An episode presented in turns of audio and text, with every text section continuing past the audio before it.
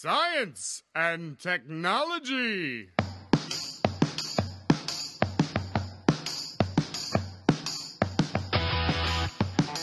Bom, estamos on com mais um Ciencion, hoje com pauta de Célio Angolini. Eu sou Pedro Altreto e estamos aqui com Graciela Watanabe. Tudo bem, Graciela? Tudo.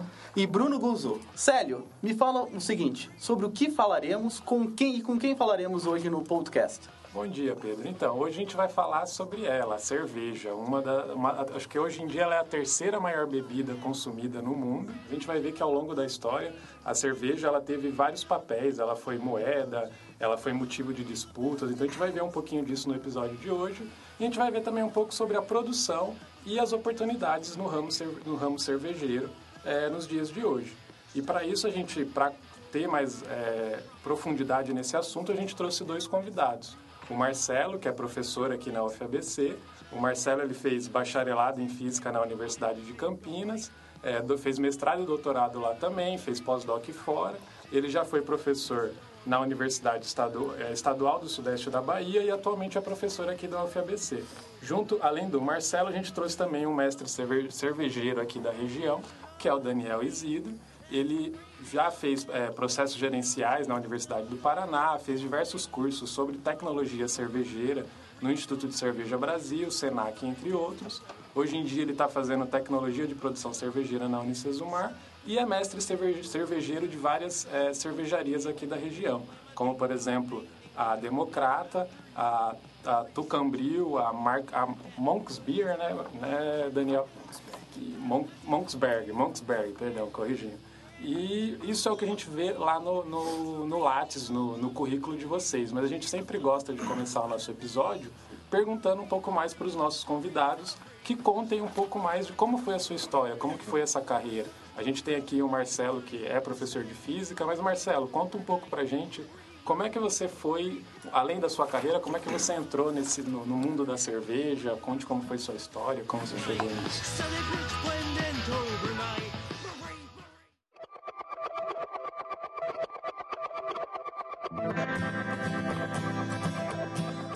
Bom, primeiramente eu gostaria de agradecer a todos aí pelo convite, da, participando aqui do Ciencion, né?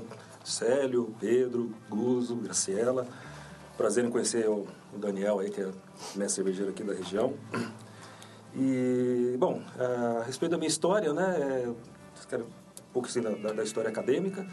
Eu, desde criança, eu sou o perfeito nerd, né? Então, eu sou aquele moleque que filho de professora, destruía todos os livros da minha mãe em casa, né? E sempre gostei muito de estudar e assim é, é, é, é coisa da paixão da minha vida, né? Coisa que eu tenho certeza que eu vou me dedicar aí para sempre. E sou de uma geração um pouquinho mais velha que vocês aí, né? Que cresceu assistindo Cosmos na televisão, né? Então assim eu lembro que foi uma um episódio que me pirou, né? Completamente, né? quando eu comecei a assistir esses esses, esses filmes, né? Um seriado que era na época, no finalzinho da década de 70. Aí que eu decidi, de fato, né, seguir a carreira de cientista, né, que era uma coisa assim que eu me identificava desde pequeno, né, e desde muito cedo já decidi a carreira pela física, né, então mesmo dentro do colegial já, já sabia o que, que eu ia fazer. Né, vim de, de, de, escola pública no, no, no primário, né, depois no, no ensino médio fui para particular, né, quando se mudou para Campinas, e ali eu entrei na Unicamp, onde fiz toda a minha carreira acadêmica, né? Graduação, mestrado, doutorado. Passei um ano fora, né, na, na Itália. Retornei ao Brasil. Eu fui lá para a Universidade do Sudoeste da Bahia, né? Passei dois anos lá. E quando surgiu a UFABC em 2006, e eu faço parte aqui da primeira turma de professores que, que veio para cá. Né? E, bom, desde então estou aqui na, na, na UFABC como professor da área de Física. E a cerveja é uma, uma paixão também, né? Que gente, todo mundo aqui gosta de uma cerveja, tenho dúvida disso, né? Que todo mundo gosta. Mas eu também já me interessei pela produção da cerveja desde muito cedo. Eu me lembro de quando eu estava no segundo ano do colegial, eu dei uma, uma feira de ciências lá, onde eu falei de produção de cerveja. Isso foi nos idos de 86, né? numa época que absolutamente não existia nada de cerveja artesanal aqui no Brasil. Né? E fui me meter a fazer na época, né? mas deu tudo errado, porque não, tinha equipamento, não tinha nada. Né? Eu não, não passei da fase da malteação. Né? Dali né? não, não consegui ir para frente. Depois, quando surgiu, né? principalmente aí na, na década de 2010, né? nos anos 2000 começou a surgir cervejas artesanais no mercado aqui no Brasil, mas essa onda do cervejeiro caseiro começou um pouquinho mais tarde, para o final do, dessa década, né? começo dos anos 2010. Né? É, eu vi um, um, curso lá em São Paulo né, que falava sobre a, a, a produção, né? me interessei, resolvi fazer. Juntei com um amigo meu lá que era, era meu vizinho, a gente fez o curso junto, começamos a produzir as, as cervejas na, na panela. Né? Então, na época lá, tomando paulada da esposa em casa, tomando multa do síndico do prédio, né, pra, com todos os equipamentos lá, tentando fazer o processo em casa. E já da primeira vez deu certo, né? Que é uma coisa muito rara do cervejeiro caseiro acertar a primeira mão, né? A nossa deu muito certo na primeira vez, o pessoal gostou, começou a comprar e a gente se animou, né? E aí começamos a aumentar a produção. E até chegar a, lançar, a nos lançar comercialmente, né, como uma, uma, cervejaria cigana. Mas aí depois eu, eu abandonei a sociedade e desde então eu estou trabalhando como professor mesmo. Continuo fazendo as minhas cervejinhas caseiras, né, que eu até trouxe uma aqui para deixar para vocês aí depois. Legal, e você então, Daniel, conta um pouco para a gente também como que foi, como que você entrou nesse mundo, você já sempre quis ser, desde pequeno, quis fazer cerveja, como é que foi? Então, pessoal, antes de mais nada, é um prazer estar aqui junto com vocês. É, obrigado pelo convite aí, Célio e, e equipe do, do, da faculdade aí. Bom, cara, tudo começou. Na verdade, eu nunca. Meu pai não deixava experimentar cerveja, né? Uhum. Não tinha essa de botar biquíni na espuma, não, né? Então, eu caí dentro de um mundo cervejeiro por acaso. É, eu sou de, original de Petrópolis, no Rio de Janeiro. Então, o meu pai lá sempre cuida, é, criou a família à base de ser um engraxate. E aí aconteceu de um belo dia, o grupo Petrópolis, que fabricava cerveja da Ipava, convidou meu pai para a semana da Cipate, né? Que era um dia que ia ser cuidado com os funcionários, né? Então ia ter cabeleireiro, né? ia ter vários, vários é, pessoas trabalhando lá. E aí foi convidado meu pai para ser engraxate, para engraxar a botina dos funcionários da Itaipava. E aí, por acaso, meu pai não podia largar o serviço dele para perder um dia dentro de uma cervejaria. E aí eu já ficava sempre no trabalho com meu pai, ele me treinou e falou assim, meu filho, você não quer ir? Uhum. E aí eu te dou um dinheirinho aí para você fazer o seu, seu dinheiro. E eu já tinha terminado é, o colegial, né? eu terminei e falei, ah, eu quero esperar um tempo, passar um ano para saber o que, que, eu vou fazer da minha vida. E aí, seis meses depois, fui parar dentro da Itaipava engraxando sapato. Uhum. Passou, naquele mesmo dia, eu só lembro que eu pensava assim, pô, eu queria trabalhar nesse lugar, cara. Uma empresa grande, né? O mercado estava em terceiro no, no mercado brasileiro de, da, da, do ramo de cerveja. Encontrei a, a, as meninas do RH e, por incrível que pareça, elas me chamaram para trabalhar. Então, na época, eu era um garoto mais novo dentro de uma cervejaria com 18 anos, já tinha 18 anos, né? E aí fui trabalhar em chão de fábrica. Trabalhei dentro do engarrafamento, rodei o engarrafamento inteiro, aprendi em todas as máquinas, via garrafa suja chegando, saindo com produto é, para o mercado. Só que eu sempre fui assim, eu não, eu não ficava satisfeito em estar dentro de uma máquina parado. Eu queria continuar aprendendo. Surgiu uma oportunidade dentro da cervejaria de ir para o industrial na área de PCP, Planejamento e Controle de Produção. E aí consegui entrar para o PCP, só que três anos depois pegou fogo no, no, nos tanques de ampliação da fábrica e o PCP todo foi mandado embora e eu fui no barco. Resolvi que eu nunca mais queria saber de cerveja, né? porque eu falei, ah, cara, é um, é um mercado que é, é, não é real, eu pensava assim. Bom, um ano depois recebi uma proposta de um amigo de fazer o curso no Senai de cervejeiro, é, básico e intensivo, né? Então foram duas semanas dormindo dentro do Senai em Vassouras, é, estudando de sete da manhã e sete da noite, duas semanas intenso. Para mim era uma coisa nova, porém já tinha, já tinha um pouco de base, né? já sabia o que, era engarrafamento, o que, que era produção de cerveja.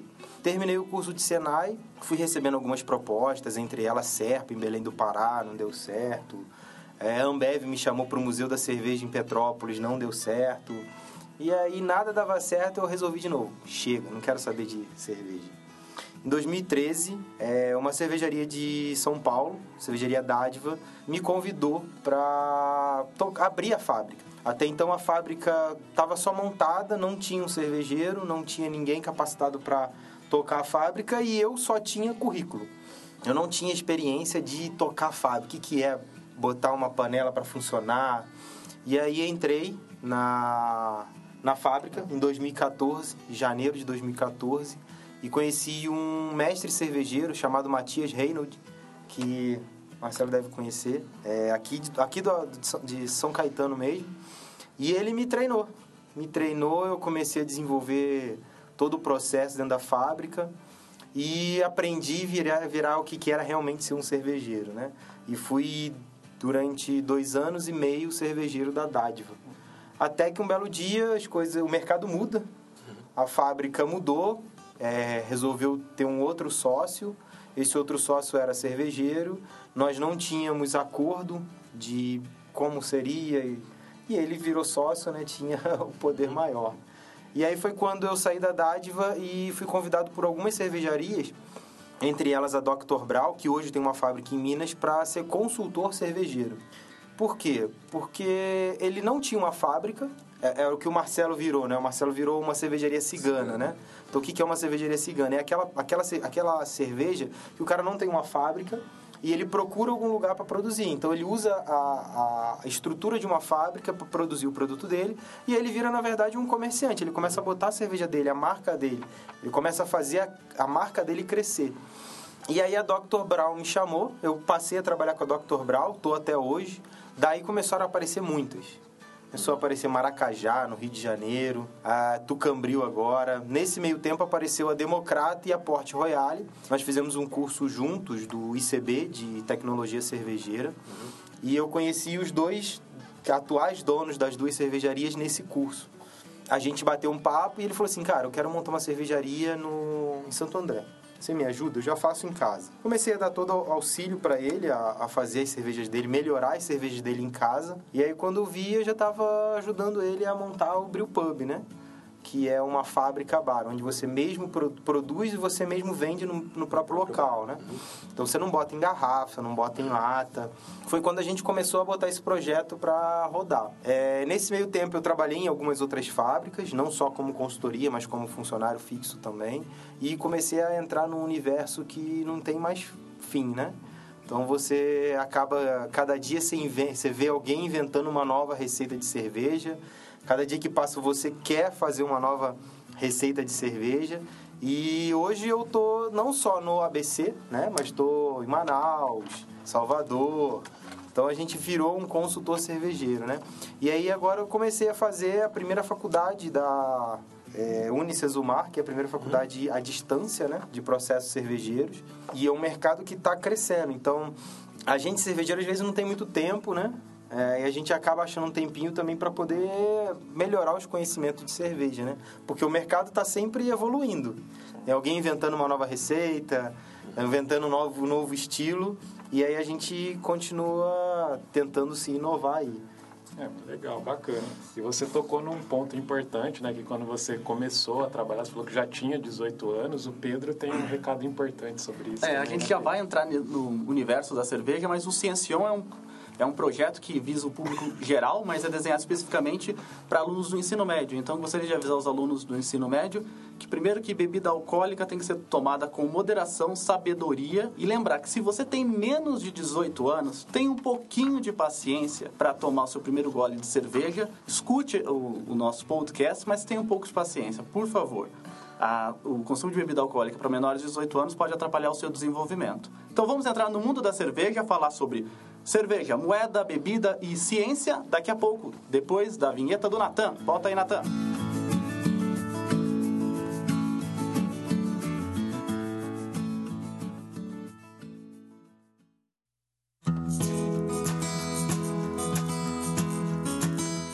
Então vamos começar então a entender, entrar um pouco no universo da cerveja e para começar a gente nada mais justo a gente voltar lá no começo. Então, Marcelo, a gente gostaria de saber que você contasse um pouco para a gente como é que surgiu a história da cerveja, os primeiros relatos dela que a gente tem na história, né, os, os registrados. Conta um pouquinho para a gente da onde vem o nome cerveja, né? Uhum. É, então, a respeito da, da história, né, os primeiros relatos né, da cerveja, ela, ela tem, tem muitas lendas envolvidas aí na, na pode ter sido a descoberta ou a invenção da cerveja. Eu acho, eu acredito mais numa, numa descoberta. Tá? Ela pode ter sido descoberta por acaso, né? É, como nós, nós, vamos falar daqui a pouco, aí, basicamente ela vai, ela vai envolver aí a fermentação né, de, de açúcares que são provenientes do amido. Né? Então, isso era retirado dos, dos grãos, né? como grãos de trigo, grãos de cevada. E os primeiros registros que existem da história é, das, é da, exatamente a primeira civilização da história. Né? Então, a cerveja ela vem junto com a história do, do, do do, dos seres humanos já desde o início mesmo, com os sumérios. Né? Os sumérios são um povo que inventou a escrita, que inventou a matemática, que inventou a astronomia, uhum. né? inventou a roda e, em menos, mais, menos importante, a cerveja. Né? E, então, diz a lenda né, que possivelmente alguém achou ali uma quantidade de de, de massa que choveu, né? E a coisa ficou para fermentar por um tempo, né? E uma pessoa foi lá, experimentou e falou, opa, isso aqui é bom, né? Vamos tentar repetir, né? E, e esses são os, são os relatos aí principais que a gente ouve. É, mas eu acredito mais numa segunda hipótese que eu estava lendo recentemente, que possivelmente é um subproduto das padarias. Né? Eu acho que faz, faz mais sentido, porque o pão já havia sido inventado nessa época, né? 4 mil anos antes de Cristo, então já se sabia fazer pão, né? Então as plantações de cevada, de trigo eram principalmente para isso, né? E pode ter sido ali que uma quantidade da, dessa massa ficou esquecida no cantinho, né? E fermentou e foi a produção aí da, das, das primeiras cervejas que a gente tem notícia na história. Dali elas passaram para os egípcios, né? Então os, os, escravos do Egito eram, eram pagos em cerveja, né? Eles recebiam moeda do trabalho deles, era um, um pote de cerveja que eles levavam para casa. Né? Todo mundo sabe aí que é o pão líquido. Uhum. E eles se alimentavam com essa cerveja. Né? É realmente aí a forma deles, deles se alimentarem na época. Né? E, então hoje, se nós temos as pirâmides lá no Egito, a gente deve um pouco aí à, cerveja né? que ajudaram a construir as pirâmides. Depois, toda a helenização aí da, da, da, da Europa Antiga, né? na, na Antiguidade. Então isso aí já passou para os gregos, passou para os romanos, de onde a gente tem o nome. Né? O nome da cerveja vem da deusa Ceres, né? que é a deusa da agricultura, da fertilidade, do, do sexo. E daí vem a palavra cerevisae, né? que designa aí o, as leveduras. Né? Foram descobertos muito tempo depois, mas o nome da cerveja vem, né? vem da deusa Ceres, né? que é uma palavra de origem latina. Então é da, fermenta, da fermentação do trigo, ou do cevada e trigo. Cevada, cevada e trigo, principalmente, tá? É, tinha muito mais trigo do que cevada naquela época, mas a cerveja, Daniel vai falar um pouco mais aí, né? Ela, na sua, na sua composição, ela é muito mais cevada do que trigo. Mesmo a cerveja de trigo tem uma, uma porcentagem lá do malte de cevada que também, vai, também vai, vão junto. Então, assim, é uma mistura dos dois. E dessas cervejas mais antigas mesmo, da antiguidade, é bem possível que elas eram muito escuras, pretas, é, de fermentação espontânea, né? Então, assim, não conheciam as técnicas de fermentação que a gente tem hoje em dia. E são aquelas cervejas, cervejas né, que hoje em dia ainda tem estilos assim, quanto mais sujinha for a cervejaria, teia de aranha, pozinho caindo ali, é ali que eles vão criar né, aquela espécie de levedura que vai servir para fazer a, a fermentação adequada. Né? Então, assim, são tinas que são deixadas mesmo ao léu para a natureza tomar conta do seu processo de fermentação. Né? Isso é uma categoria diferente de cervejas, né? que a gente chama de fermentação espontânea. Então é bem possível que essas antigas, né, lá da antiguidade mesmo, tenham sido nesse formato. Desculpa a ignorância, mas eu tenho que fazer a pergunta. É, o hidromel é uma cerveja ou não? O hidromel é uma, não é uma cerveja, né? Ele é uma fermentação que você faz com mel. Certo. Tá? E a cerveja é uma fermentação que você faz com a maltose, que é o açúcar dos trigos. Né? Então, o vinho é uma fermentação que você faz da, da frutose, né? que é aí os açúcares provenientes da fruta. Então, é, no fundo, a fermentação em si é a mesma coisa, né? você transformar açúcar em álcool, tá? mas a origem é diferente. A gente vai, daqui a pouco, como você falou, entrar um pouco mais no processo de fermentação em si, mas tem uma coisa que é uma, foi uma curiosidade minha que eu descobri numa das suas palestras e que hoje em dia a gente fala muito da pureza alemã, da cerveja, que é só de, de malte, não tem milho, essas uhum. coisas que a gente entra daqui a pouco. Mas já, existe, já se existe uma preocupação com a qualidade da cerveja há muito tempo já, que tem lá do Código de Hammurabi. Conta um pouco para a gente do, do, dessa... É, o Código do Hammurabi é, é, como o próprio código né, se, é. se inspira né, na lei do olho por olho, dente por dente. Então, isso, isso é do, do, do século 17 a.C., né? 1730 a.C., né? alguma coisa assim. É, de que se o cervejeiro produzisse uma, uma, uma, cerveja de má qualidade, ele ia ser afogado na sua própria produção. Né? Então, assim, para tomar conta de produzir um negócio decente, né? Senão ele, ele pagaria com, Com né, a própria- com a própria com a sua vida. própria vida, né, sendo afogado na própria, Que é na própria cerveja. preocupação que já né? existe. Então, assim, a preocupação já existia já de desde essa época, né? E, e claro, assim, depois de todo esse tempo, né, teve muitas mudanças, muitas alterações no processo. Então, eu, eu, falei no início que ela, ela cervejas eram mais escuras, né? Porque depois surgiram as cerve- as cervejas mais, mais pálidas, as pales, né? As pales vêm de fazer um, clareamento nesse processo, tá? Hoje, se a gente pega uma cerveja pale para tomar, você fala, não é, ela não é pálida, ela é escura.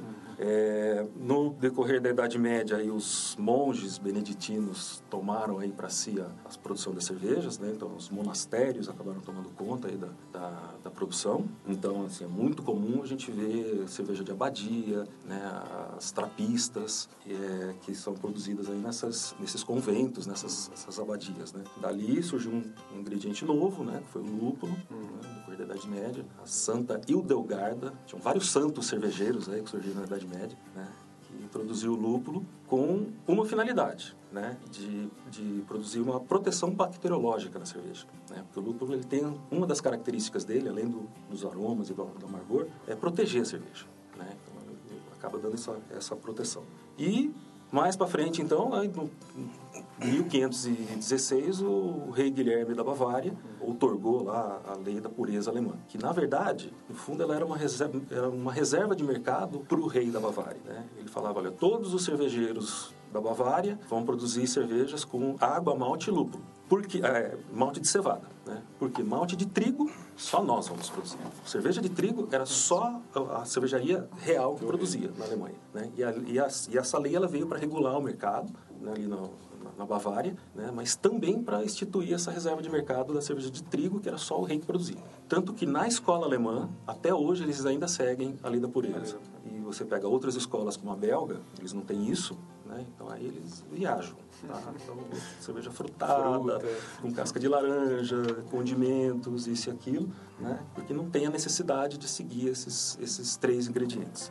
As leveduras vieram depois, tá? Aí, século 17 e 18, quando foram descobertas.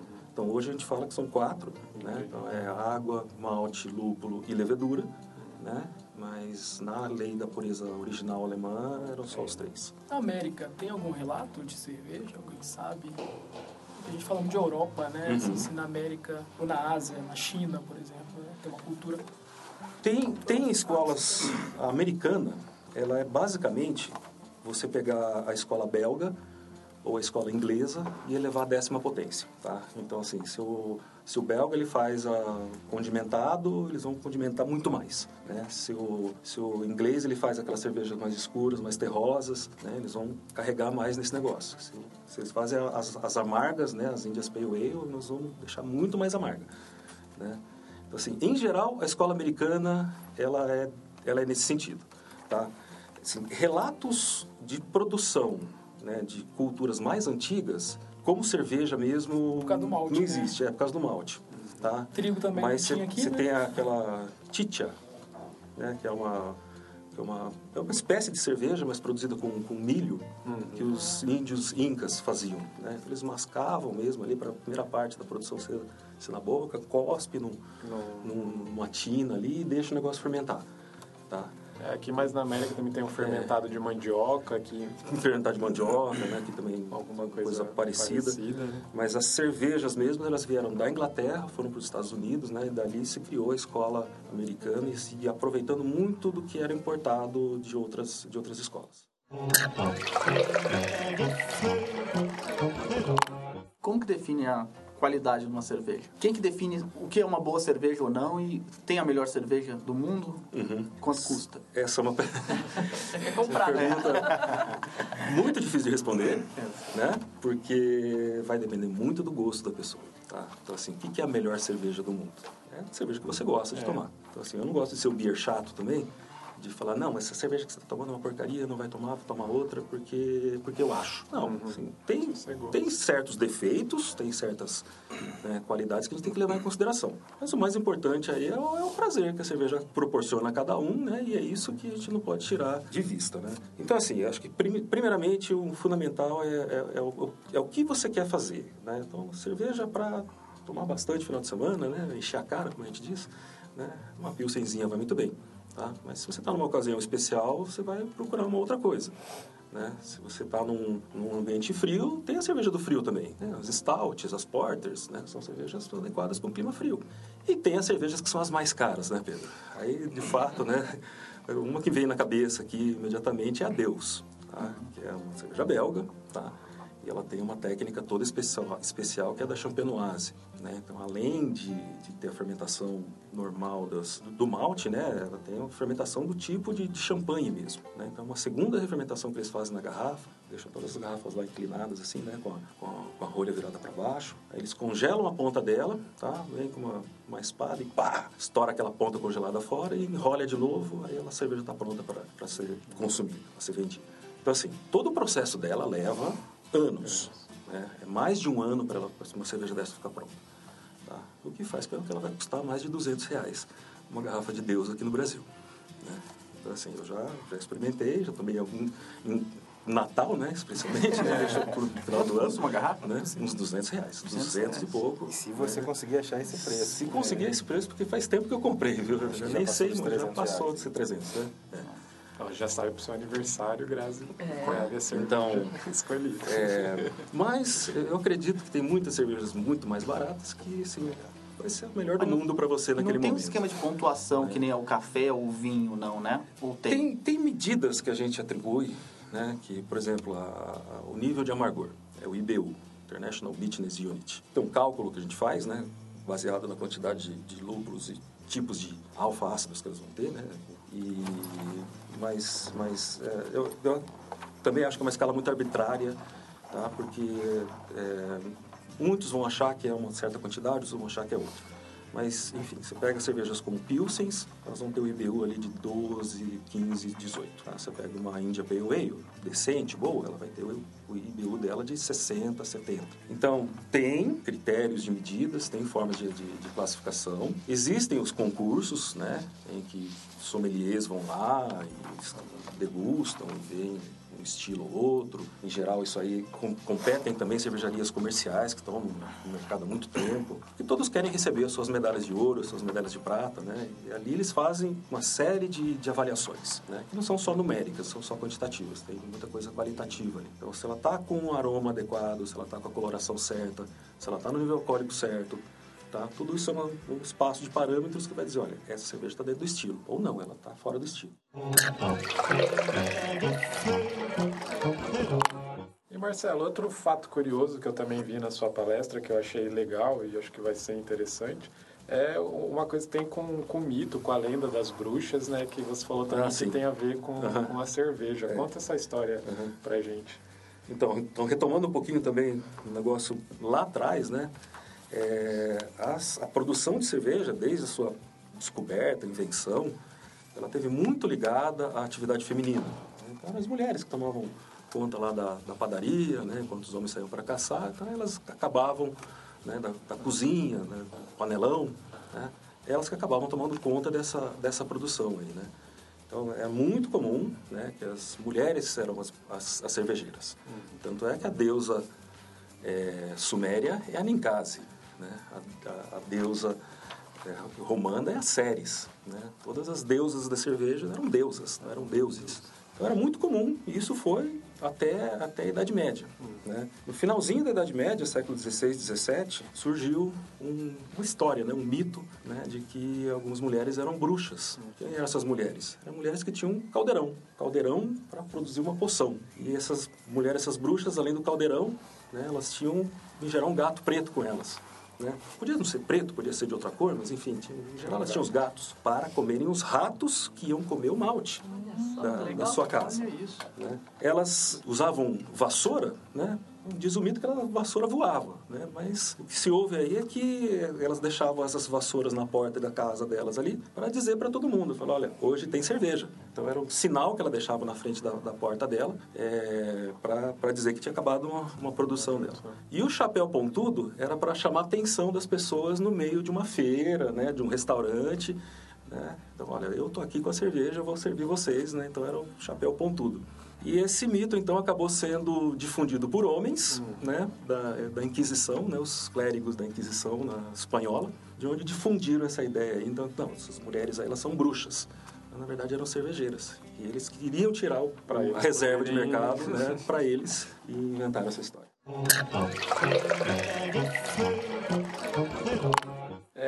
Vamos então é, entrar um pouco mais na parte agora um pouco mais técnica, mas não que não tivemos bastante informação já até o momento. Mas Daniel, queria que você contasse um pouco pra gente, é, pode ser de maneira mais geral, bem simples assim, como que é explicar como que é que o processo de fermentação, de produção da cerveja, é, e talvez já explicar pra gente um pouco da diferença da cerveja artesanal e da cerveja digamos comercial, não sei qual seria o outro nome da não artesanal, né?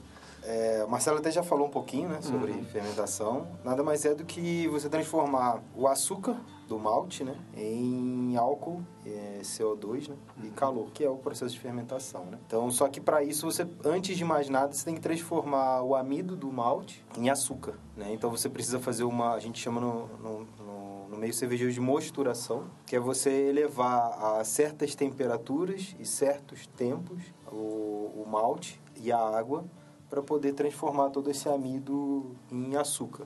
E aí a gente tem açúcar fermentecível e açúcar não fermentecível. Né? Os açúcares não fermentecíveis eles ainda precisam permanecer na cerveja, que às vezes para dar um pouquinho de dulçor, né? residual bem baixo. É, algumas até elevam, né? deixam com dulçor um pouco mais alto também. Mas é, esses açúcares fermente- fermentecíveis, eles junto com a levedura, eles vão, pro- vão produzir CO2 álcool e calor. O, o álcool vai ficar na cerveja mesmo, né? O calor a gente muitas das vezes controla. Então a gente faz um controle de temperatura na fermentação para não deixar que a levedura às vezes se estresse com altas temperaturas, né? Ou se você tiver uma temperatura muito baixa, para que não demore a acontecer o processo de fermentação e aí gere outros compostos que a gente indesejáveis na cerveja. E o CO2 muitas das vezes você deixa ele embora, mas você segura muitas das vezes parte dele para poder deixar a carbonatação na cerveja, né? Só para saber, o que que é temperatura alta e baixa? Só... Temperatura de fermentação hoje das Lager é de 12 a 14, 10, 12, 14, depende. E de alta fermentação de 18 a uns 22, dependendo da cerveja, algumas até um pouquinho mais, né? Que aí são as ales. Isso, Ah, que é aí baixa é a aí. temperatura, achei que fosse É. mais alta. Aí é mais fácil de fazer, porque a gente faz a temperatura ambiente, né? A, a lager é a temperatura mais É, baixa. as lagers são bem mais difíceis por, por conta mesmo da contro de controlar a temperatura, né? Você faz uma, uma cerveja lager com 20, por exemplo, uma temperatura ambiente, você vai ter muito é, compostos indesejáveis no aroma e no sabor da cerveja, né?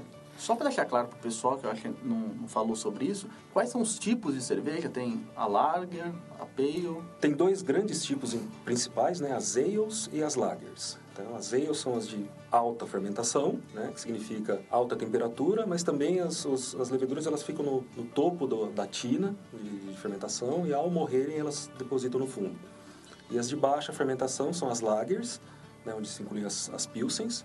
Então, além da temperatura ser baixa, né, 7, 11, até 11 graus, 12 graus, é, elas, vão por- elas começam no fundo do, do balde e depois elas morrem, elas flutuam. Né? Então, assim, são, na verdade, duas espécies diferentes de, de, de, de- levedura que dão estilos diferentes. Né? Então, tanto a temperatura é diferente quanto a levedura que você está usando. É, e aí, na, na questão de cerveja, a diferença, né? De cervejas Ah, artesanais para as tradicionais, bom, nada mais é do que, como que a gente pode explicar? Bom, artesanal o cara tá fazendo em casa, antes de mais nada, né? É, e ele, às vezes, ele tem os recursos muito diferentes, né?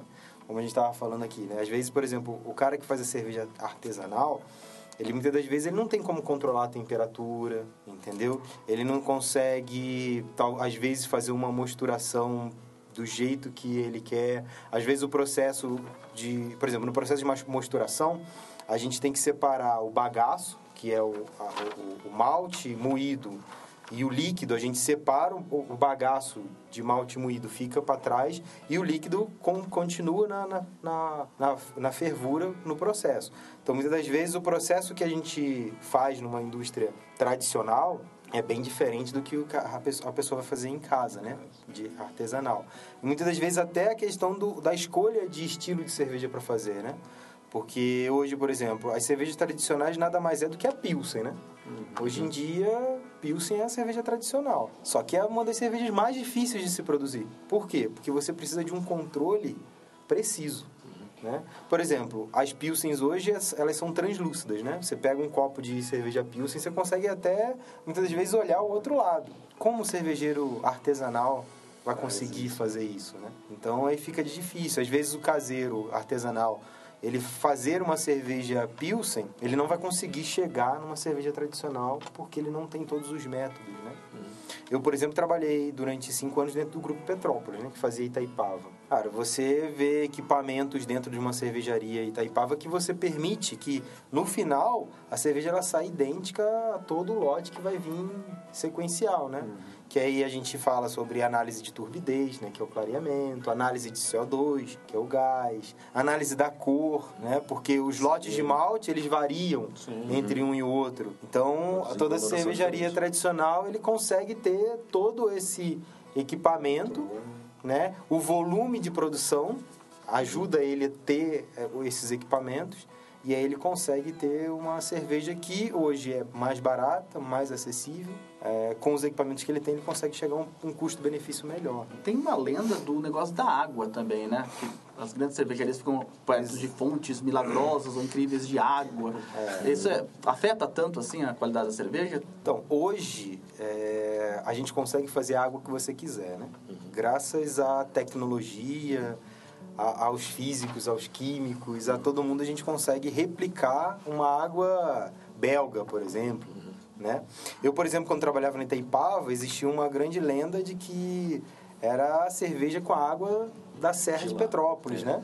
Tem a lenda da Brahma de Agudos, Agudos, a de Agudos, que é a mais né? famosa. É a mais famosa, exatamente, da, Brahma, né? Tem gente que vai comprar cerveja no bar que tem duas bramas, pergunta, aqui brama de agudos. Exatamente. Só que hoje você consegue colocar alguns eh, sais minerais na água que você consegue replicar, né? Hoje você pesquisa na internet e fala assim, é, quero a água lá de Pilsner, né?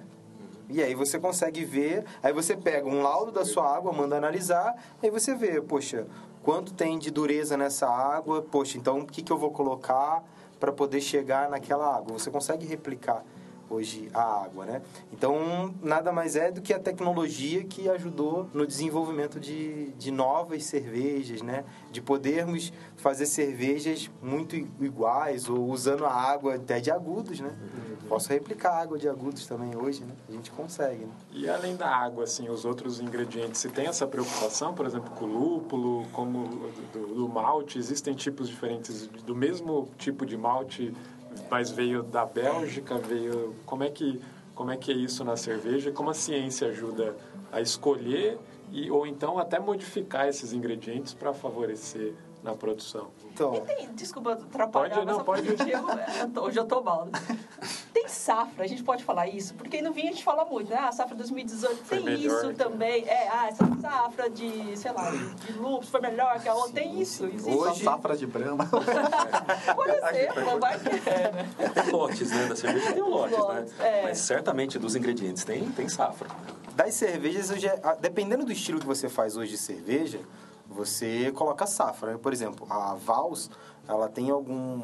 Tem a, a Vals Petróleo, se eu não me engano, que a cada ano ela coloca uma, um ano, né? Por exemplo, eu desenvolvi uma receita na Democrata, ela tem um ano que ela está em barrica de madeira, de whisky Jim Beam, e o carvalho francês a, a madeira. Ela está um ano e a gente está com um projeto para até mês que vem lançar ela em garrafinha de 375 ml. E o meu projeto de botar no rótulo é... Na, o rótulo vai ser anual, todo ano nós vamos fazer, e colocar em cima uma, algo preso dizendo ano 2019. Entendeu? Aí, ano que vem, nós vamos ter esse, essa barriga que está há dois anos no barril, vai ter safra 2020. E assim, com o passar dos anos, você vai ter uma cerveja que ela está maturando há cinco anos, seis anos. Isso tudo faz diferença no líquido final. Eu já tomei cerveja de você pegar há três anos e você fazer uma comparação e achar, caramba, olha só que diferença. Como essa cerveja envelhecida há um ano, ela faz diferença. Isso para cervejas com álcool maior, né? Se falar de cerveja, não, não, não pense em pegar uma cerveja tradicional e guardar para pra- tomar de um, dois, cinco anos que Ela tem não uma, vai é acontecer. ano a cerveja da validade. Então, depende muito da cerveja, né?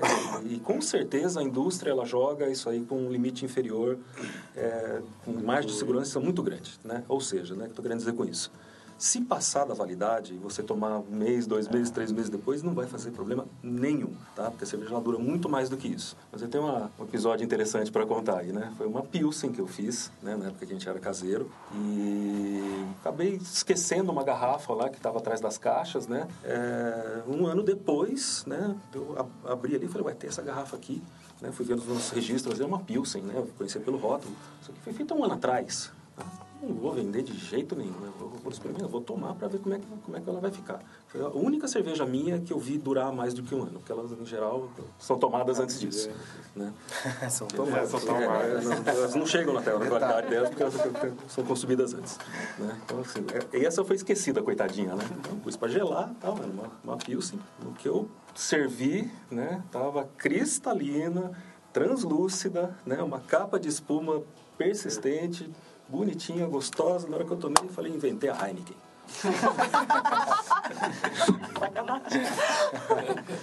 Olha, foi uma das melhores assim que eu, que eu experimentei, né? Porque nesse esquema caseiro nosso aí, né? Ela é refermentada na garrafa, né? E quanto mais tempo passa, melhor ela fica, tá?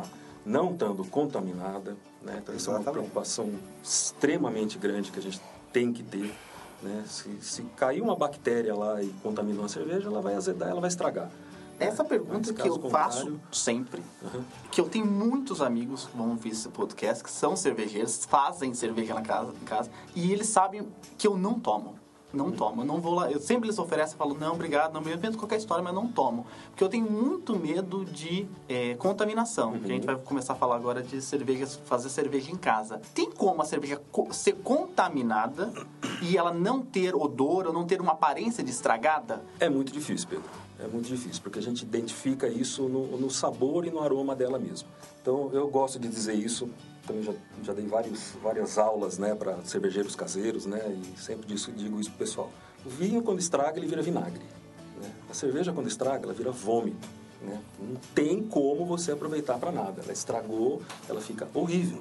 Tá? Teve uma vez um lote meu que o malte ele estava estragado, né? choveu, molhou o malte lá e eu forcei a barra. Falei, não, vou, não vou fazer, não vou jogar fora não. Vamos ver o que, que vai dar. Né? Fui, fui, fui até o final. Na hora que eu pus no copo para tomar, estava intragável, sem condições. Aí eu joguei fora. Então eu posso beber tranquilamente. Você pode ficar tomar, tomar tranquilamente, eu vou deixar uma minha aqui com você. tá? Se você sentir alguma coisa, algum problema, você vai me falar depois. Mas eu testo ela antes pra você tá. Agora, existe um processo que a gente estraga a cerveja para depois transformá-la em cerveja. Que é as famosas sours. Né? Ou agora também existem a, a família das Berliner Weiss, que no Brasil hoje já tem é, quase aprovado a Catarina Sour, que são cervejas que você você azeda, né, o produto, depois você transformar em cerveja, a Catarina Sour e você adiciona uma fruta nela para dizer que ela é uma Catarina Sour, é um estilo que foi inventado no Brasil, né, há pouco tempo. E é basicamente você deixa lá azedando ao ar livre, que é ou coloca lactobacilos, né? Que é, desculpa a propaganda, o Yakult, né? O cervejeiro caseiro usa às vezes, né? Coloca lá, que tem lactobacilos. E aí você deixa o pH aí lá embaixo, a 3, 3.2, 3,5, dependendo do seu gosto. E depois você bota, ferve ela novamente e aí põe ela para fermentar. Ou já fermenta com lactobacilos, né? Que aí você transforma nela, faz uma sour. Inclusive na Democrata tem uma com goiaba, que a gente colocou goiaba, é uma Berliner Weiss com adição de goiaba. E logo logo a gente vai fazer uma outra nova lá, com outra fruta que a gente está estudando, que é também uma, uma sour, né? Então tem esse, esse processo, né? Mas não quer dizer que a cerveja está ruim. Muitas das vezes você faz Ela é excelentes pra ser assim, cervejas com, uma, com um mosto estragado, né? Eu Uhum. já tive casos de do mosto, que, é- que é o processo antes de virar cerveja, né? Que vai ser fermentado, que você estragou o mosto, não saiu o que você queria, e aí você fala, o que, que eu faço agora? Cara, não existe mosto perdido. Aí Você transforma ele em alguma outra. Então foi o que eu tentei fazer. ideia. É. não deu muito sucesso. Não deu muito certo, não. Agora, uma coisa interessante que ele perguntou é sobre é, a matéria-prima, né? É, o Brasil, há um tempo atrás, a gente só tinha água e malte aqui no Brasil mesmo, entendeu? Lúpulo, hoje nós já temos alguns. Mantiqueira, É, é, tem a mantiqueira, tem, tem uma que também, eu esqueci o nome, é em Franca, se eu não me engano, que também está produzindo lúpulo. Então hoje a gente já tem lúpulo sendo produzido no Brasil. Ah, mas não é da melhor qualidade, nós ainda estamos engatinhando, né? Se a gente for ver, olha a história da cerveja, Não, Só já terem, de terem criado seis plantéis já, já foi um Exatamente, grande sucesso. é, um grande sucesso. no- o lúpulo normalmente é o paralelo 40 no, no hemisfério norte. Então, os Estados Unidos têm grande faixa territorial, Europa, né, nesse, nesse paralelo. O equivalente do 40 aqui no sul é só um pedacinho lá da Patagônia. Tá? Onde o lúpulo não, não cresce por outras razões, não, não é nem pela, pelo tempo, é pela, né, pela secura do lugar. Né? Agora, o Brasil não está numa latitude adequada para o lúpulo. Né? Então, para conseguir fazer essa planta vingar aqui no Brasil, já foi um grande passo. Né? É, e para você, o lúpulo hoje você tem diversas famílias também. Só pra você, o lúpulo ele é primo da maconha, né? Então ele é, é, você tem ele diversas famílias. E aí muitas das vezes é, você faz cruzamento entre as espécies para desenvolver um novo lúpulo. Só que esse desenvolvimento ele demora no mínimo 10 anos. Então não adianta você plantar aqui um cascade com columbus para ver o que, que vai acontecer, porque você vai pode num ano ter uma coisa maravilhosa, mas de um- conforme vai passar dos anos ele vai até ele se estabilizar, ele demora quase 10 anos. Então o Brasil está começando a engatinhar. Claro, daqui a gente espera que daqui a 10 anos tenha o lúpulo é, Brasil, né? Da, da safra do Brasil. Já o malte não. O malte você tem hoje no Brasil diversos. Há pouco tempo nós só tínhamos o malte Pilsen, que é o malte base. Praticamente todas as receitas de cerveja que, que, que vai malte de cevada, coloca-se malte Pilsen. Por quê? É o malte que mais barato, é o malte com ma- mai- maior facilidade de você transformar o amido em açúcar. Né? Aí, dependendo da cerveja que você vai fazer, você usa outros maltes especiais, que são mal, malteados, né? Que vêm do próprio Pilsen. Então, então pega lá a cevada, né? Manda para maltea, maltearia, né? Ela vai transformar aquela cevada em algum tipo de malte de cevada. Aí vem o malte Pilsen, malte Pale, malte Black, malte chocolate. E aí tem malte hoje que é defumado, né? Que você faz cerveja que remete a aroma de bacon, entendeu? Você faz... É, é, parece assim ruim, mas na hora que você toma, assim, cara... Maravilhoso, Que né? delícia, entendeu? Então você tem malte de chocolate, que às vezes você vai fazer uma cerveja, uma Dunkel, uma Imperial Stout, que você sente aquele, aquele chocolate algumas vezes, né? Então hoje você tem isso. Só que no Brasil mesmo, hoje a gente tem uma empresa que ela produz quatro tipos de malte, que é Pilsen, Munique, Pale e Viena. Então a gente está começando a ter malte. Então vamos supor, se eu for fazer uma Imperial Stout que era um malte torrado, malte chocolate ou algum, tem que trazer de fora. Porque no Brasil a gente ainda não tem esse avanço, mas já se já se já se con- consegue, né? E a levedura em si existem hoje empresas tentando fazer levedura. Tem uma agora que eu achei sensacional. Eu tomei uma cerveja no último evento que teve na Brasil Brau, que foi uma cerveja que eles extraíram da jabuticaba.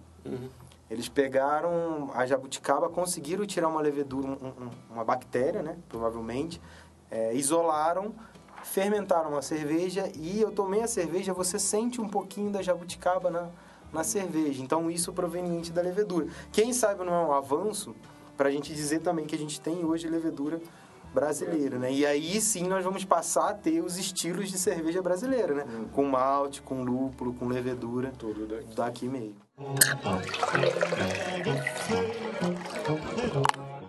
Queria só pegar um pouquinho das fake news sobre cerveja, né? É, com relação a servir cerveja, né? É, com relação à espuma e com relação a como você coloca a cerveja dentro do copo, que também tem uma, uma lenda aí que você tem que jogar tudo uma vez, não pode colocar devagarinho para não fazer espuma. Queria saber se, do ponto de vista químico, se isso faz sentido para as cervejas que a gente está servindo. Faz todo sentido, Pedro. A, a espuma faz parte da cerveja. Né? Um sommelier que se presta nunca vai tomar uma cerveja na garrafa direto, né? Ele vai servir no copo, tá? Porque a espuma é parte do copo, faz parte do serviço. Tá? Por, por duas razões. A espuma ela é, ela é proteção térmica, né? então ela vai conservar a sua cerveja um pouquinho mais na temperatura mais baixa, né? Que em geral a gente gosta de consumir, além de proteção bacteriológica. Tá? Então, assim, qualquer coisinha que vai cair em cima da sua cerveja, a espuma está ali como uma camada para proteger isso. E o tá? CO2, né? É, e, e o CO2, né? E, e além disso, né, como são, em geral, moléculas orgânicas, né, que elas estão têm uma interação intermolecular entre elas, né? Essas moléculas têm um lado hidrofóbico e o hid- hidrófilo, né, que se afasta da água e, se, e gosta da água. Né? Então, dessas moléculas, elas tendem a se alinhar todas é, com um lado virado para o líquido, outro, outro lado virado para o CO2, que é o que vai formar a espuma mesmo. Tá? Então, assim, a coloração da espuma, basicamente, são essas proteínas que a gente está vendo ali formar a capa de espuma no, no, no copo. É, a depender do estilo, tem a, a quantidade de espuma a ser colocada. Né? Então, uma Pilsen bem servida vai ter ali um dedinho, dois dedinhos de, de espuma. Né? Uma cerveja de trigo, ela tem muito mais espuma do que as outras cervejas. Né? É normal você servir um copo de cerveja de trigo ele, ela vir, o copo vir mais espumado. Isso é por causa do, do processo da mostura, né? Ela tem, numa das dos aquecimentos que você faz no malte, inicialmente tem uma parada proteica que se chama, tá? Que é um, uma, uma, parada a 45 graus, né? Antes de elevar a temperatura a 60, que normalmente as as eias vão a 60 graus inicialmente. Tá? Então, a gente aquece a água até 45 graus para ativar as proteínas do trigo. Então, em geral, assim, é muito fácil você fazer uma cerveja de trigo que tenha uma, uma camada de espuma, espuma bonita. Por isso, o copo de trigo é o copo grandão, né? Que você serve inclinado, né? Senão você vai encher o copo de, de espuma, você não vai servir de líquido, tá? Então, é o certo, o correto é fazer isso, né? Você servir com o copo inclinado até preencher até a boca, aí você deixa ele na vertical e termina de, de, de, preencher. Na cerveja de trigo também, né, é comum a gente notar em uns restaurantes, né, pessoal mais especializado, eles podem te servir o fundinho do copo num copinho separado, tá? Porque isso aqui nem o Yakut. Tem gente que gosta, tem gente que não gosta. Né? Então tem gente que gosta daquele fundinho de levedura, né? aquele barro que fica no fundo da cerveja artesanal, né? que elas são mais encorpadas, elas têm isso aí faz parte da, da cerveja. Né? E aí você pega esse copinho, né? Você pode misturar no copo ou não, né? Se você não gostar, deixa a parte. Se você gostar, você pode terminar de servir. E as cervejas mais escuras, em geral, a, a, a formação de espuma delas é um pouquinho menor, tá? Então é comum você pegar um copo de, de stout ou uma porter, ela tem só uma camadinha bem fininha, você está vendo mais o, o líquido, né? Então não é frescura, né? Tem o, o jeito certo de servir e tem o jeito certo também no copo correto de servir. Tá? Tudo isso vai favorecer com que você sinta os aromas certos da cerveja. Né? Uma menos aromática, ela pode ser um copo mais, mais fechado. Né? Uma cerveja mais perfumada, mais aromática, o copo é, é mais aberto. Né? E só uma nota, é... qualquer líquido que você pegar hoje não tem espuma, a não ser a cerveja. Você pode pegar vinhos, espumante, não forma camada de espuma, uhum. só a cerveja. Né? Então isso é uma... É, é algo próprio dela, então não tem porquê... Existe a lenda pessoal, ah, eu quero sem colarinho, né? Uhum. Você escuta muito. Eu, principalmente quando eu dá no grupo da Democrata, ó, quero uma vai sem colarinho, amigo. Ainda mais possível. Ainda mais Então, eu lembro que tinha um cervejeiro, quando eu trabalhava, meus 18 anos, eu trabalhava em Itaipava, tinha um processo lá que se chamava o despejo, né?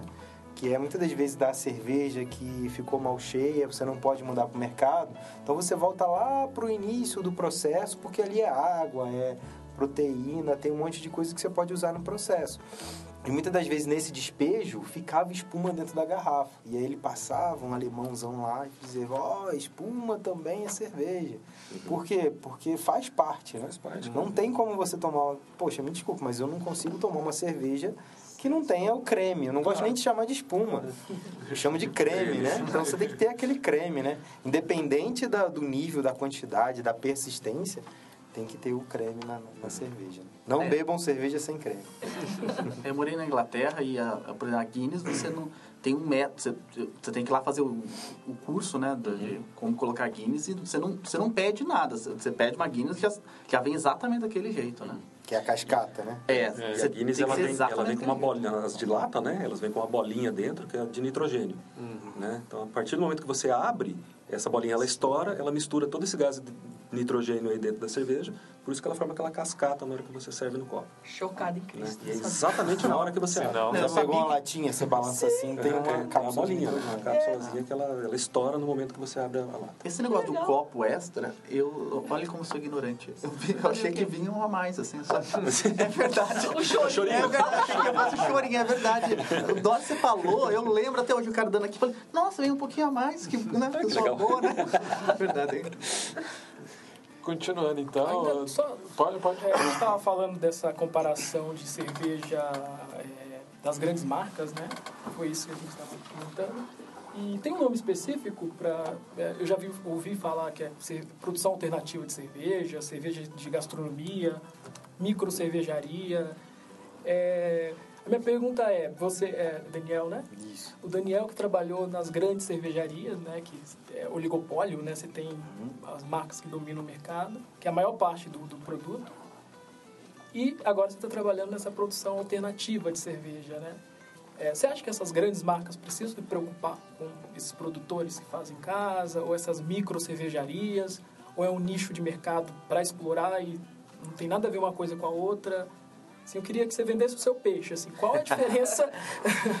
Porque eu acho que, é, assim, nesse sentido, seria é, um cuidado maior com, com o processo produtivo, receitas exclusivas, matéria-prima é, mais selecionadas? Seria isso a diferença entre aquelas cervejas de essas marcas conhecidas, né? Assim, Então, eu acho assim, há mercado para todos, tá? A gente vê, por exemplo, um reflexo, a gente vê hoje no Brasil, é, vamos colocar o que era os Estados Unidos há 20 anos atrás, já é o que o Brasil está começando a ser agora, né? Então, você vai hoje num... Eu, eu nunca viajei para os Estados Unidos, mas tem muitas cidades nos Estados Unidos que, que se- em cada esquina você acha um brew pub, entendeu? Você toma cervejas de tudo quanto é tipo, estilo, jeitos, quantidade de lúpulo, sem, com pouco, muito. Então, no Brasil hoje, a gente tem, a, a eu, eu, por exemplo, a- no mercado cervejeiro a gente chama de mainstream, né? Que são as cervejas tradicionais, né? São cervejas de muito volume. Então, elas não, não para mim tem mercado para elas, vai continuar, entendeu? E é claro, é, o mercado de cerveja artesanal, de cerveja especial, de cerveja caseira, de cerveja cigana, como quiserem chamar, tem um mercado gigantesco se for muito bem trabalhado, entendeu? Então, se você souber fazer as receitas ideais, entendeu? Se você é, prezar pela, pelo conhecimento, saber o que você está fazendo, né? É, se pro- procurar os produtos... É claro que a gente não vai conseguir chegar a uns valores que umas mainstream tem, né? Como uma Ambev da vida consegue chegar, uma Pilsen a uma latinha de R$ 2,99. Só isso é o trabalho que a gente tem para fazer 300 ml lá, entendeu? Só que a gente não tá... Por exemplo, a gente vê, por exemplo, a, a Ambev. A Ambev hoje ela já comprou Vals, comprou a Colorado, comprou algumas marcas, porque ela também vê a necessidade de entrar no mercado de artesanal. Não é à toa que tem agora a Skol Hops, Skol Puro Malte. Por quê? Se não existia há cinco anos, não, não, tinha esse Essa pensamento. influência de cervejeiros, né? Que Exatamente. empresas e estão... né, Exatamente. Hoje, por exemplo, eu fiz o, o- o curso de tecnólogo cervejeiro pelo ICB, o Instituto da Cerveja. Tinha um funcionário da Itaipava lá dentro, tinha um funcionário da Ambev lá dentro. O funcionário da Ambev, ele era o cara de é, desenvolvimento de novos produtos dentro da Ambev. Entendeu? Então, assim, eles também estão preocupados. Eu li uma reportagem há, há uns 4, 5 meses atrás, dizendo que a própria Ambev, ela perdeu em, em, em, em- quantidade de venda de volume, mas o número de, de, de valor financeiro dela cresceu. Se é verdade, eu não sei, mas se você parar para pensar, hoje a própria Ambev ela também está buscando ter cervejas para atingir um público diferente. Ela não está se preocupando só em fazer uma cerveja tradicional como uma Pilsen, né? Ela também está buscando fazer. E é o que hoje os cervejeiros hoje é, artesanais, caseiros, de micro cervejaria buscam. Não é fazer uma Pilsen. É claro, muitas das vezes a gente tem que ter uma Pilsen para poder atingir um público, né? Mas eu particularmente acho que quem hoje entra no, no mercado de cerveja artesanal e toma cerveja artesanal é um mercado sem volta. É. A pessoa que toma uma, uma IPA muito bem produzida, toma uma Imperial Stout, ninguém volta depois e fala assim, eu vou tomar uma, uma Pilsen. Pode tomar uma Pilsen num churrasco, né? Num- numa confraternização, numa festa. Mas se ela quer saborear uma cerveja artesanal, uma cerveja de qualidade, ela vai preferir tomar uma garrafinha de 300 ml de uma de uma Imperial Stout do que tomar 20, 30 latas de uma cerveja Pilsen, né? Então, é um mercado que está crescendo. E o que, que eu preciso para começar a produzir uma cerveja caseira, né? É, do, do ponto de maquinário básico, básico, só para dar para os meus amigos. E gostaria que vocês já engatassem dizendo que tipo de formação, se você quiser aí abrir uma concorrente a essas grandes empresas, que tipo de formação que você sugeriria que o aluno de ensino médio que tá, tá, tá ouvindo lá, ele poderia seguir? E onde ele encontra e onde ele isso? encontra, quais são as escolas, as universidades ou as É, faculdades? Isso também tem melhorado bastante ao longo dos, dos últimos anos, né? A coisa ficou muito mais fácil hoje em dia, tanto de cursos, né, relacionados a cursos. Quando eu comecei, eu fiz um curso de mestre cervejeiro em São Paulo, né, no mestre cervejeiro Jaime lá, fa- famoso ali na Vila Mariana. É, que era assim, uma tarde que a gente passava lá assistindo ele a, produzir a cerveja, dando risada das piadas dele, né, e aprendendo a fazer. Mas, né, tem, tem os, os, os sites onde a gente pode comprar os, os equipamentos, né, então existem sites especializados aí, uma busca no Google, você consegue equipamento cervejeiro, né, tem vários fornecedores disso. É, um aluno que quiser começar a fazer, né, alguém que goste aí, eu diria, primeira coisa, se matricular num curso desse, né, procurar quem ensina a fazer cerveja artesanal para assistir o processo aí pelo menos uma vez, né, para ter uma ideia, uma noção de que do que do que, que ele vai de- deve fazer, tá? Ele vai ter que investir um pouquinho aí em equipamentos, aí depender da quantidade, depender do nível de controle que ele quiser dar, ele vai gastar um pouco mais, um pouco menos, mas um- uma estimativa inicial aí de algo que eu gastei na época para ter um equipamento básico normal, foi uma coisa aí de uns dois mil, três mil reais, tá?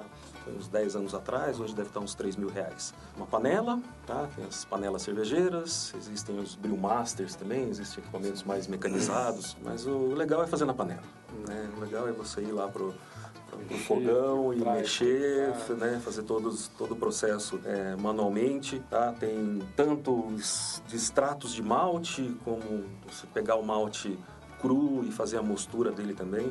Eu gosto desse segundo processo porque ele é mais completo, né? O extrato é meio que já receita pronta, é só misturar em água, não é? Eu gosto né? até de moer o meu É, próprio então, é moer, fazer, Não, pensar na sua, na sua receita. Então, hoje eu quero fazer uma stout, tá? Então, a receita da stout é isso aqui, de, de malte pale, isso de malte chocolate, um tanto de, de café, né? Coffee stout. Então, eu vou inventar a minha receita, vou fazer do jeito que eu quero, tá? Então, isso, isso que é o mais legal, eu acho, tá? Que tipo de lupo que eu vou usar, né? Tentar desenhar a sua cerveja para ela ter ter a sua ter a, a produção do jeito do jeito que ela deve ser.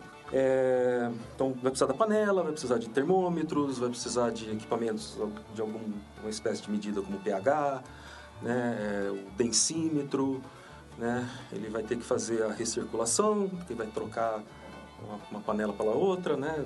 Como eu disse aqui tem uma fase que a gente tem que separar o, o bagaço do, líquido do, do sólido. líquido, né, o líquido do sólido, então tem que passar por uma recirculação, uma filtragem, onde o próprio líquido vai lavando o malte e extraindo cada vez mais os açúcares dali de dentro. Tem um moinho Né? específico, assim, você fala? compra esse moinho de rolo. Tem moinho de rolo, né? tem moinho, moinho manual. Né? O moinho de rolo é muito mais fácil de usar. Assim, fazer os negócios manual ali, quase morrendo no braço. Na hora que você vai para o moinho de rolo, é, apertar um botão e moer 50 quilos ali numa. Ou usar sentada, furadeira. Né? É, furadeira também. Assim, é, o cerve- Várias é, então, por isso que eu acho legal, né? porque o Então, cervejeiro caseiro é assim, é exercício de no- criatividade. Né? O cara assim, tem que fazer o Pra processo na mão. o já vi cada né? coisa. É. Não, e podem também vídeos hoje na internet É, te vídeos, No né, YouTube tem sites, muitos. material impresso, PDF, né, tem É, al- milhares de coisas. Alguns né? cursos que vai formar mesmo, aí, cara, temos o ICB, o Instituto da Cerveja em, em São Paulo, né? Que pra mim é, hoje é uma referência. É, tenho também no Sul alguns cursos. Tem um lá que já faz até o mestre cervejeiro, só que aí você tem que ter bala na agulha para fazer. Né? Então, assim, eu começaria assistindo os cursos, na, vídeos na internet. Se alguém quiser procurar, pode ir lá na Democrata, conhecer um pouquinho o processo, né? Acompanhar lá, a gente dá um jeito de explicar um pouquinho lá, né? Porque Academicamente seria um curso técnico que você tem? Eu, eu hoje eu tenho o curso técnico é, básico pelo Senai, que não tem mais, tá? O Senai, infelizmente, né? fechou as portas. Mas, até onde eu sei, é, para 2020, tem o projeto de na Tijuca voltar, o, o Senai é, de técnico em alimentos voltado para a cervejaria, porque o de Vassouras hoje ele é técnico em alimentos só panificação, açougue e outros cursos. É, aqui em São Paulo, aqui mesmo em Santo André, tem alguns cursos é, de. Acho que é o Breja Box, se não me engano, ele tem alguns cursos que a pessoa começa a fazer em casa mesmo, né? E você hoje encontra equipamentos para fazer 5 litros. já. É. Entendeu? Eu tenho amigos hoje que me ligam como cervejeiro. Ô, Daniel, pô, faz uma ce- receitinha para mim de 5 litros, para mim fazer uma pale ale, entendeu? E aí a gente faz, porque assim, 5 litros você pô, vai embora num dia, né? Vai embora num dia. Então tem que pensar o quanto vale a pena, porque a cerveja não fica pronta. Já avisando, a cerveja não fica pronta de um dia para o outro. Não. Tá? Ela demora aí no mínimo 20 dias para ficar pronta. Então, para você produzir, você tem que ter pensar um, um bom. É, e pensar também na geladeira, né? Pensar numa geladeirinha para poder deixar lá controlar a fermentação. E é isso que eu faço hoje. Né? As minhas receitas são de 5 litros. 5 litros? 5 litros. Eu não tenho paciência. Adaptei o Eu esquema. nunca pra- fiz. Eu, olha, eu comecei a fazer cerveja pequena aqui na Democrata, que é 60 litros para fazer teste. É. Fora É, eu sempre fiz de 20, 30, né? Sempre eram as Não tem nossas, paciência. nossas produções. Quando a gente era cigano, era mil litros na fábrica, Uhum. né? Mas depois que eu saí da, da, da sociedade lá e continuei fazendo em casa, eu adaptei meu esquema para fazer sozinho, tá?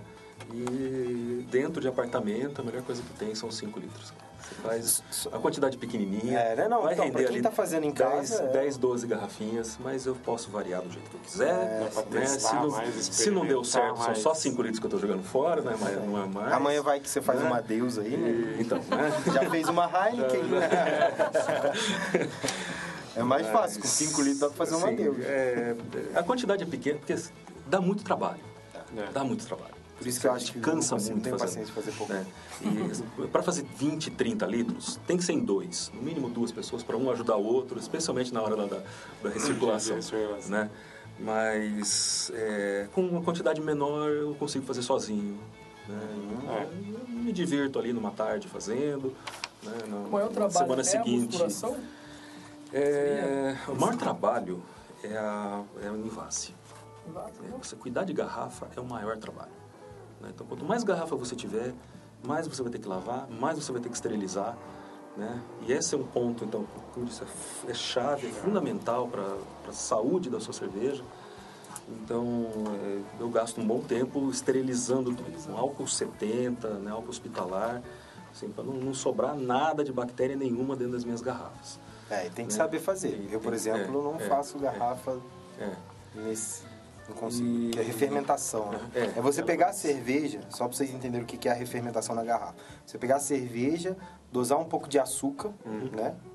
E botar. E, a levedura que na verdade, já tá lá, ela vai refermentar aquele açúcar, consumir os oxigênios que foi lá para dentro, carbonatar a garrafa e aí você vai ter a cerveja pronta, né?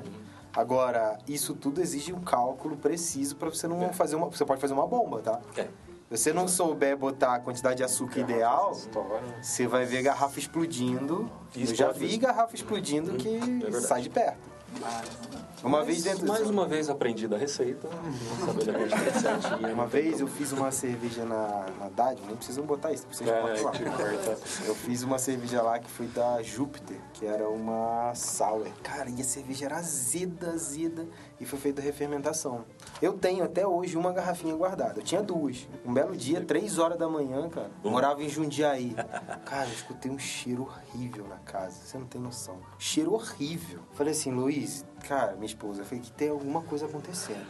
Eu saí do quarto, Fui na sala, fui na cozinha, cara, não consegui achar de onde vinha esse cheiro. Achei, falei assim, será que a cachorra pegou lixo e trouxe pra casa? Será que tem um bicho morto? Não achava. Fui depois na estante, vi debaixo da estante, a garrafa tinha explodido, o fundo, e molhou a estante todinha por baixo, foi pra, pra debaixo. E aquilo começou a refermentar. Cara, e a casa ficou empesteada. Três horas da manhã acordada limpando. Ela falou, só virou pra mim e falou assim, o problema que você tinha, né? Só que me falou, se vira, eu vou dormir. Fechou a porta do quarto, ligou o ventilador para o cheiro passar e eu tive que ficar três horas da manhã limpando. Foi comigo que já aconteceu, não, não com cerveja, mas com hidromel. Eu tava com preguiça de envasar também, eu tinha uns garrafões de 5 litros. Falei, vou pôr aqui. Um dia eu fui, fui, pra, fui estudar, voltei.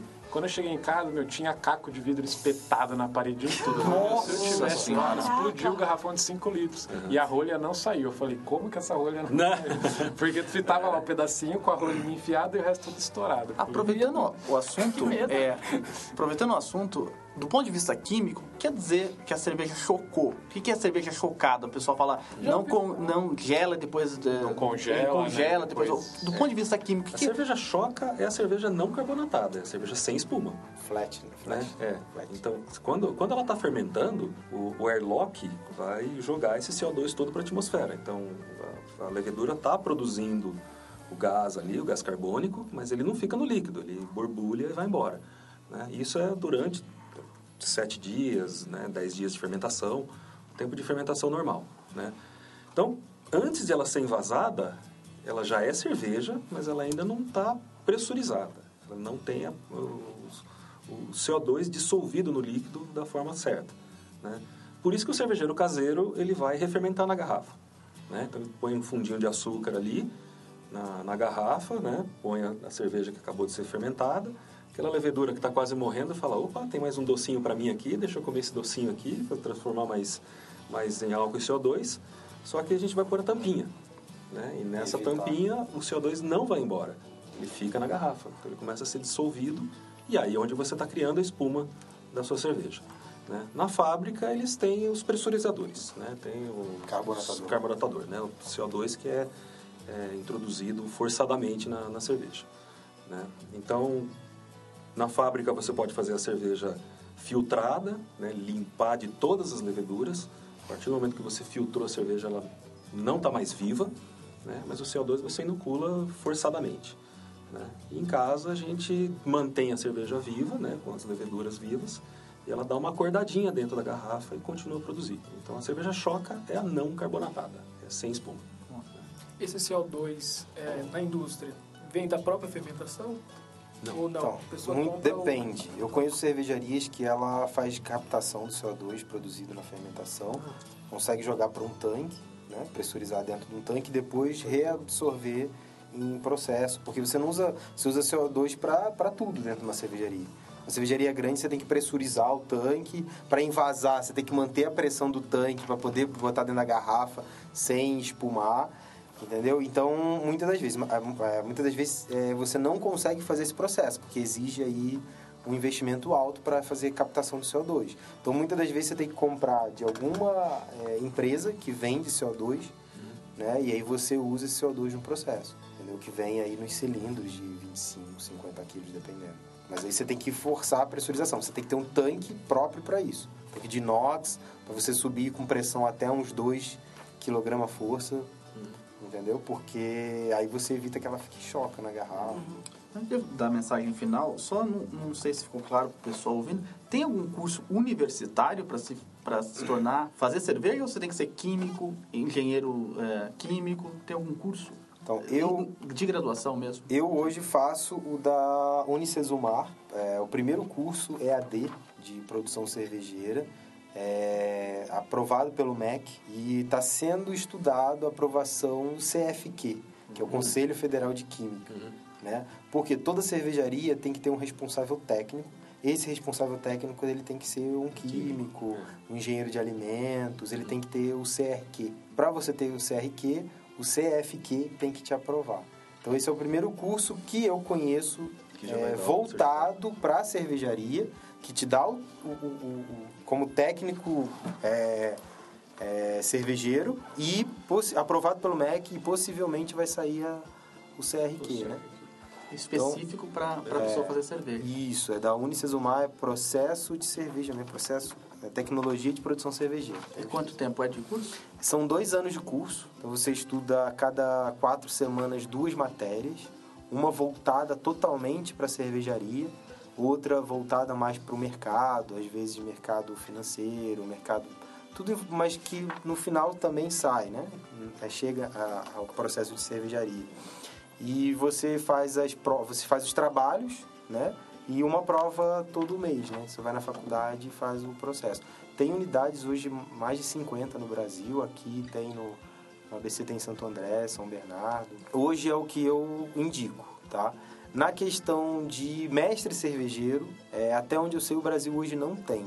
Tá? Para você ser um mestre cervejeiro, você tem que ir para a Alemanha, né? Aí você tem que ir para é, isso, universidade especializada para você ser um mestre cervejeiro. E aí para você chegar lá, você já tem que chegar com graduação em engenheiro de alimentos, engenheiro químico, que aí vai te especializar a ser um mestre cervejeiro. Mas no Brasil a gente já se considera um mestre cervejeiro, né? Porque você a gente faz cerveja, né? Você tem que ser um mestre para fazer cerveja.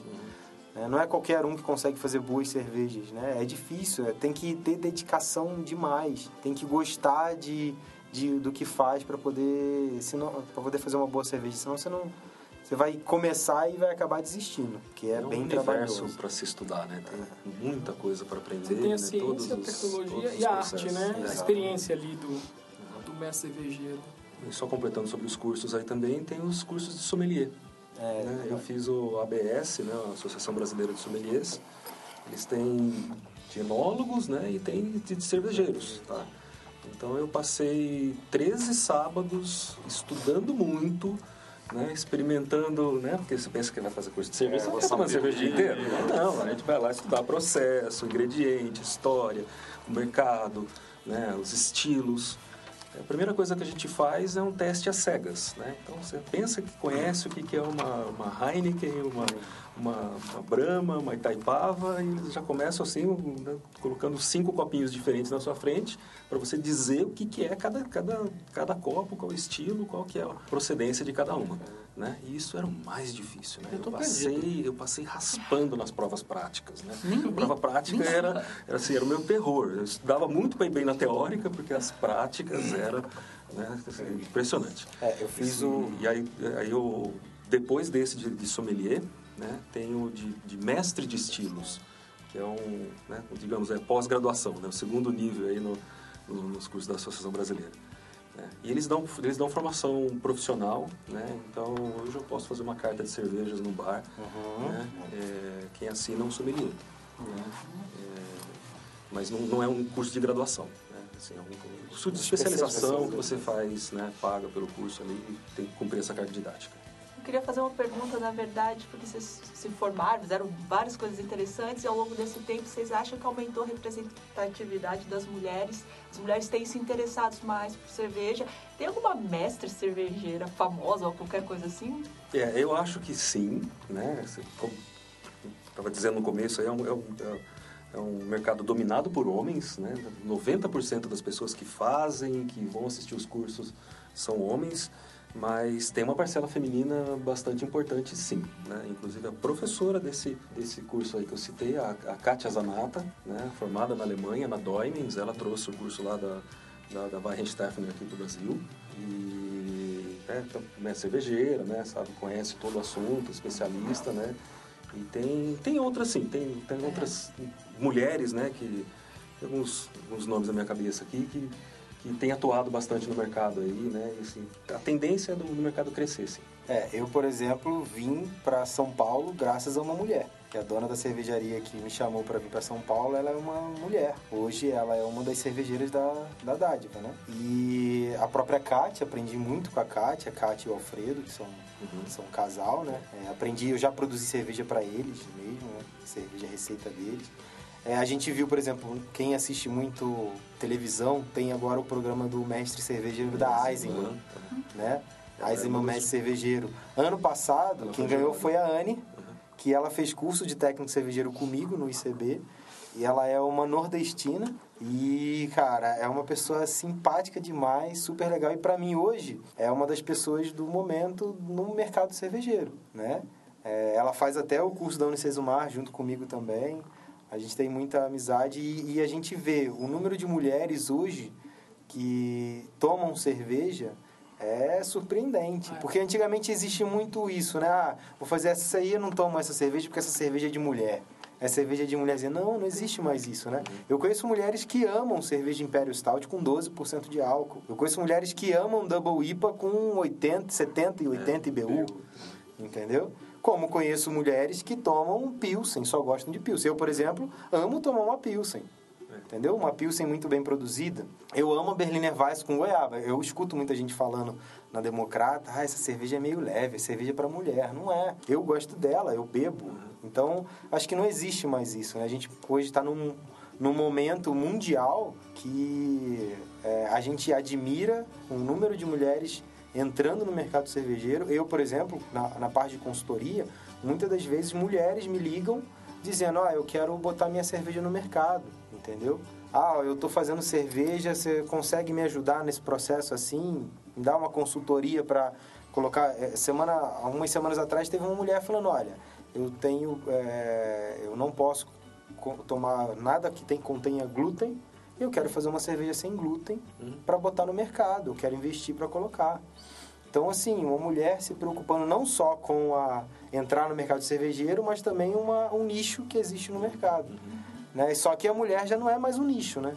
Hoje ela já está ali como cervejeiras. Tem, eu conheço diversas cervejeiras do país inteiro que tocam cervejaria e são gerentes de cervejaria. Né? Se a gente ficasse aqui para citar nome, nós íamos levar um monte, né? É. Legal.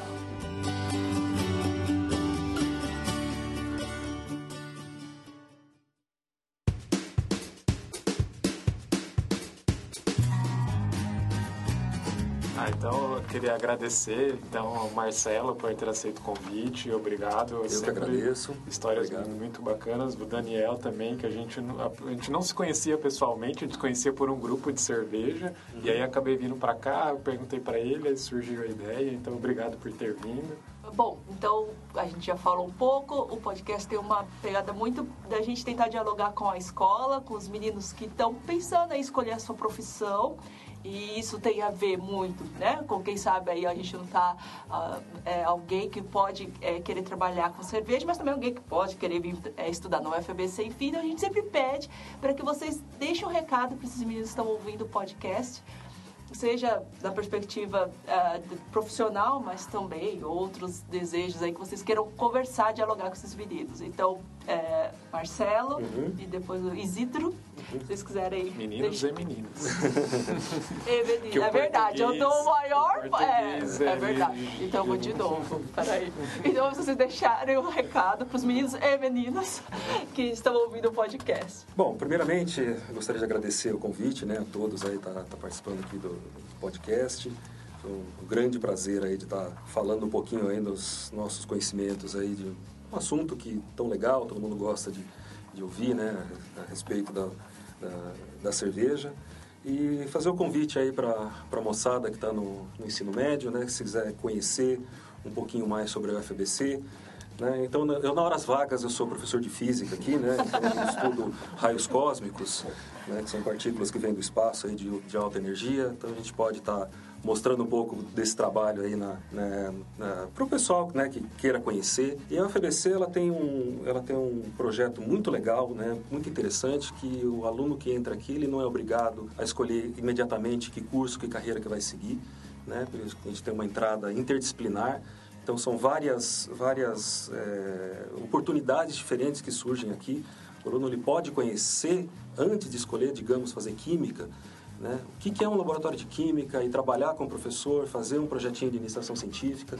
Né? Então, ele, ao fazer a sua escolha, ele tem muito mais certeza do que está escolhendo, porque ele vai escolher aqui dentro, né? em vez de escolher um, um jovem de 17 anos que fora da universidade tem que escolher o que vai fazer para o resto da sua vida. Né? Em geral, é, isso é muito difícil. Então, nós temos essa, essa possibilidade aqui, essa abertura. Se alguém quiser é, conhecer um pouco mais aí sobre a física e falar um pouquinho de cerveja comigo também, né? eu também dou uns cursos caseiros aí, se quem quiser ter umas aulinhas de cerveja comigo, pode me procurar. Né? Meu nome é Marcelo Leig e é fácil de me achar aí no, no, no site da universidade, né? E, e fico à vontade, estou à disposição. Bom, antes de mais nada, queria agradecer aí o convite. É, falei até pro Célio que estava um pouco nervoso, né? Mas nos saímos bem, gostei de, de estar aqui com vocês. Muito obrigado mesmo. É, fico muito feliz de ver no mercado é, cervejeiro a gente tendo oportunidade de, de ver as, as, faculdades, as universidades, querendo saber um pouco mais, não só sobre a história, mas como está o movimento cervejeiro hoje. É, a gente vê hoje propagandas na televisão mudando, a gente vê as pessoas mudando seus próprios hábitos, a gente vê mulheres entrando no mercado cervejeiro, isso é muito bom e é um, é, é eu tiro o chapéu para vocês por essa iniciativa também. Convido a todos as que quiserem saber um pouco mais sobre cerveja, minhas redes sociais estão aí, Daniel Isidro ou Isidro Cervejeiro com Z. É, precisarem de qualquer dica, na medida do possível a gente sempre dá uma, dá um, tira um tempinho para responder o pessoal, né? É, bom, e é isso. Parabéns a todos aí os envolvidos. E fica aí o meu. Parabéns também, Marcelo, conhecê-lo pessoalmente. Obrigado, convite. Né? Foi, foi bom tá, estarmos aqui juntos. E fico à vontade para a universidade precisar mais alguma coisa, quiserem fazer outras, futuramente outras coisas, a gente está aí. Obrigado. Saúde. Saúde. Saúde. Vou deixar bom e-mail para os alunos mandar um currículo, uma mensagem. Aí vai